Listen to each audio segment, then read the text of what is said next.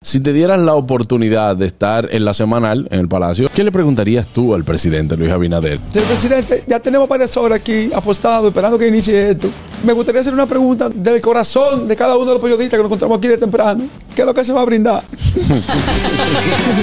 Por lo menos se aparece un sanguchón. Buenas. Buenas Cuando usted anda con Raquel, usted apaga el Bluetooth en el Tesla. ¿Qué pasa, bro? Bueno, le entra una llamada indiscreta. Buenas. ¿Qué le preguntarías tú al presidente? Señor presidente, ¿cuándo usted visitará a los productores de Homo que lo tiene abandonado? Oye, los productores de Jobo. Hay préstamos para todo el mundo, ni para el de joven ni para el de jonjolí. Exacto. Señor presidente, yo le preguntaría si doña Raquel le prepara una loncherita cuando usted va a hacer viaje largo de carretera, para que usted no pase hambre. Mira, yo no lo dudo eso. De hecho, Luis, llévate tu sándwichito. Sí.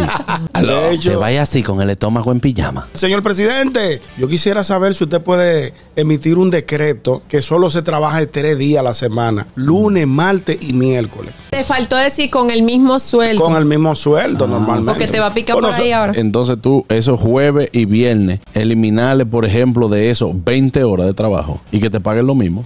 Que me paguen lo mismo. Ah, pues tú eres el Pero ponte diablazo. atrás, eh. Buenas. Ponte a atracar, Ah, que sale que más- ponte atrás casa, sale más barato. La última pregunta del señor presidente. Señor presidente, ¿usted cree que es lo mismo un metro de... Ah, bueno, Dios mío. Vámonos, vámonos, vámonos. El gusto, el gusto de las 12.